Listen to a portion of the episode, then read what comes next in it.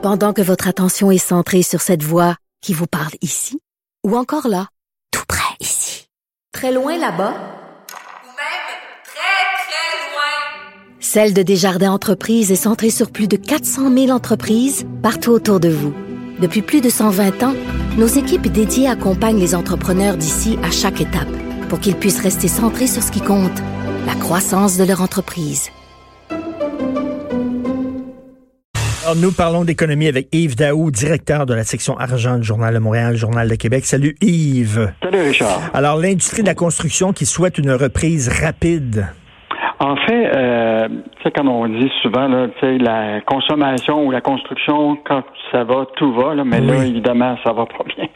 Écoute, euh, hier, il y a une question qui a été posée à- au premier ministre Legault. Quel est le secteur, le premier, qui va avoir la possibilité de relancer dès que il sera possible là, de reprendre les activités? Il a vraiment mentionné que la construction serait évidemment le secteur euh, privilégié.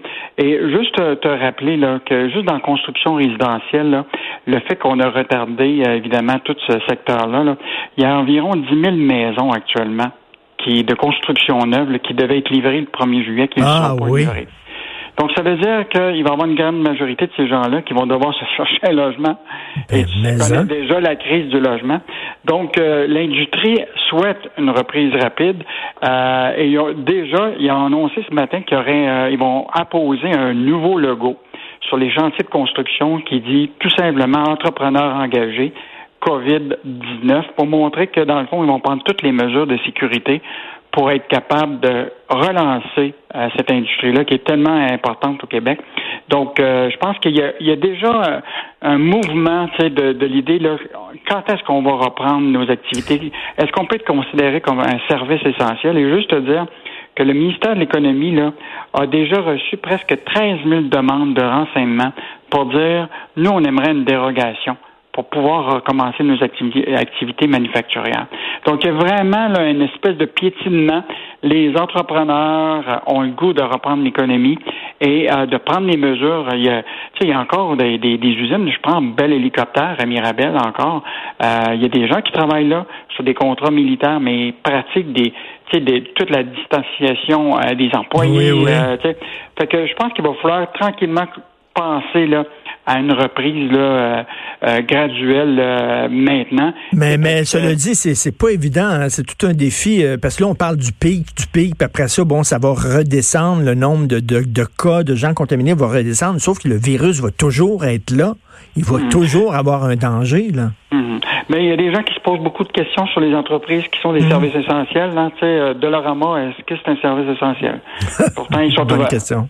Donc, euh, il y, a, il y a beaucoup de, de, de, de- de gens qui se posent des questions et c'est pour ça que le ministère de l'Économie est un peu débordé de demandes de ce qu'on appelle de dérogation. Euh, donc, on verra si le ministère de l'Économie euh, va le faire. Puis, quand on rajoute la question de la construction, on peut rajouter la question de la consommation. Tu as vu hier là, la, la folie à Terrebonne avec Hey. le Costco. Là. Euh, écoute, c'est rendu qu'on va, euh, si on ne peut pas magasiner à Montréal, on va aller magasiner ailleurs. Et là, on va demander, euh, en fait, on va demander aux gens de s'identifier de leur preuve de résidence pour pouvoir magasiner à un Costco. C'est-à-dire euh, que, mettons, si tu es à Montréal, tu pourras pas aller magasiner au Costco là, de la rive sud ou de la rive nord, mettons. Ben là, c'est le cas de Terrebonne là, qui demandait vraiment la preuve de résidence pour pouvoir magasiner boy. euh, au, au Terrebonne, à Terrebonne. Et donc, euh, tu sais, ça suppose toute la, la- la- actuellement tout la- le commerce de sais, de détail, euh, tu sais, de grande surface là. Euh, tu sais, quand on parle de services essentiels, il y a des petits commerces de proximité là qui peuvent pas vendre des vêtements, ils peuvent pas vendre des produits de autres que l'alimentation là. Et pourquoi les allées de Costco, par exemple, pourraient pas être euh, barrés ceux qui touchent qui, des services non essentiels puis garder juste l'alimentation? Oui, ça, c'est Pascal Euh, Bérubé, entre autres, là, qui a proposé ça, là, justement, Ah non, que dans mais- certaines épiceries, qu'il y a des rayons qui soient fermés. Moi, je trouve qu'il y a, de, il y a, il y a deux poids, deux mesures là, avec les, les, les grandes surfaces puis les, les petits magasins de proximité. Là. Et je pense que ça, le gouvernement va devoir euh, regarder ça rapidement. Bon, de toute façon, on, on, on espère peut-être une reprise, là, tu sais, euh, déjà peut-être euh, en avril et en, et en mai, là, mais euh, Et- le commerce de détail reste encore Et- très affecté au Et tu as vu aussi pour les Walmart, il y a comme des maintenant, il y a des, euh, il y a des, euh, des directions dans les allées. Tu sais, tu peux pas euh, faire le. tu- C'est c'est pas à deux sens maintenant. Là. Ils te disent où, par où passer, etc. pour euh, faciliter le, le trafic au sein de, de l'en- de l'entreprise. En tout cas, c'est spécial. Oui. Donc, euh, preuve de résidence pour aller magasiner. Écoute.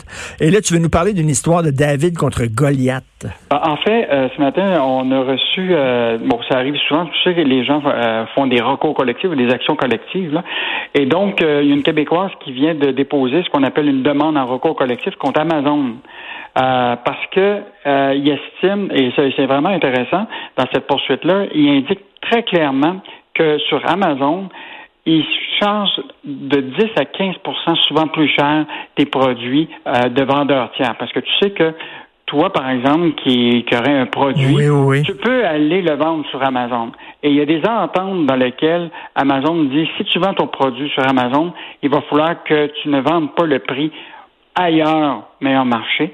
Et donc, il estime qu'actuellement, Amazon chargerait entre 10 et 15% souvent plus cher des produits qui sont sur Amazon. Et euh, ce qui est intéressant, c'est que il faut quand même pas oublier qu'au Québec encore, 50% du commerce électronique est fait avec Amazon. Donc, c'est une, une demande de recours collectif qui a été déposée. Évidemment, on verra la suite euh, judiciaire de tout ça. Mais c'est quand même intéressant de comprendre la dynamique de commerce électronique avec Amazon. Écoute, qui, euh, bonne euh, chance pour cette jeune fille-là. là. Amazon, là, c'était- c'est un empire. Écoute, mais il y a quand même des victoires qui ont été faites aux États-Unis euh, dans certains cas. euh, moi, je me rappelle que euh, Amazon avait été obligé de retirer certains produits que la FDA, la Federal Drug Administration, Oui. avait dit vous pouvez pas vendre ce type de médicaments-là sur Amazon, puis il avait quand même gagné. Mais c'est sûr qu'au Québec, c'est c'est plus difficile. Ben oui, écoute, les premiers impacts de la pandémie sur l'immobilier. Oui, alors déjà, là, on le sent là, que les, les ventes de propriétés là, ont reculé de 5% juste sur l'île de Montréal en mars. Puis le nombre de nouvelles inscriptions là, a chuté de 22% Donc, euh, évidemment, c'est une, c'est une baisse qui est probablement circonstancielle, mais je pense que l'immobilier euh, va avoir euh, plusieurs mois avant de reprendre leur activité au cours de, de- des prochains mois. Là.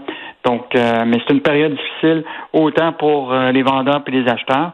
Euh, évidemment, le prix va continuer à être euh, probablement en baisse pendant une période, mais on Hmm. verra si euh, les prix des maisons, euh, parce que rappelle-toi que les, les prix des maisons avaient été en forte hausse avant la pandémie. Là. On Ben parlait oui. déjà de 7% d'augmentation au Québec, de 10% à Montréal. On verra si, euh, une fois que la crise sera terminée, euh, si ces prix-là vont... Écoute, j'ai hâte de voir, Yves, s'il va y avoir des déménagements le 1er juillet. Ça va ressembler à quoi des déménagements en pleine pandémie? Est-ce que les déménageurs vont avoir des masques, des gants? Ce sera pas évident, ça. Puis euh, en plus de tous ceux qui justement avaient prévu déménager dans un condo qu'ils avaient acheté puis qui s'apprêtaient puis qui est pas terminé, mais qui euh, et tous ceux qu'on disait tantôt, les 10 000 maisons de, de résidence Ben oui. qui devaient être prêtes, ils vont devoir se trouver un logement. Donc euh, souhaitons qu'ils vont trouver une solution. Écoute, Yves, je veux t'entendre là-dessus, là, les banques, parce qu'il y a beaucoup de gens qui chialent. Et je lisais l'an dernier, là, euh, les banques, les six grandes banques à charte euh, ont fait des bénéfices de 46 milliards de dollars. Écoute, tu dis, coudon, soyez un peu généreux, soyez un peu compatissante. Et dans, dans l'actualité aussi, il y a un texte là, sur, euh, sur les GAFA euh, qui n'ont pas donné beaucoup d'argent, qui n'ont pas mis l'épaule à la roue non plus. Tu vois ces grosses entreprises-là qui sont gonziliardaires, puis qu'on Mais dirait il qu'ils faut- participent pas beaucoup. Bon, bon, il faut convenir que les, les banques, euh, tu sais, c'est en dehors des, de la pandémie, elles faisaient aussi des profits astronomiques. Donc, c'est pas nouveau qui, qui, qui, qui faisait ces profits-là. Il faut quand même tenir compte du fait que, tu sais, au Canada, on a six banques. Euh, c'est des banques qui sont euh, très bien capitalisées, donc euh, ils ont quand même assez d'argent pour être capables de soutenir l'économie canadienne ou québécoise. Mais c'est sûr que la solidarité sociale ou corporative, là, on, on a hâte de la voir dans le cadre de cette pandémie-là. Euh, on verra euh, actuellement qu'est-ce qui va se passer avec le report des hypothèques pour plusieurs personnes. Euh, là, évidemment, les banques euh, avaient un discours il y a un mois tu sais, qui disait qu'il était très flexible, mais la journée qu'ils ont appris que le gouvernement était pour le verser aux Québécois ou en tout cas ceux qui sont en situation difficile un 2000 dollars par mois, euh, ils comprennent très bien que les gens auront probablement de l'argent pour payer leurs comptes.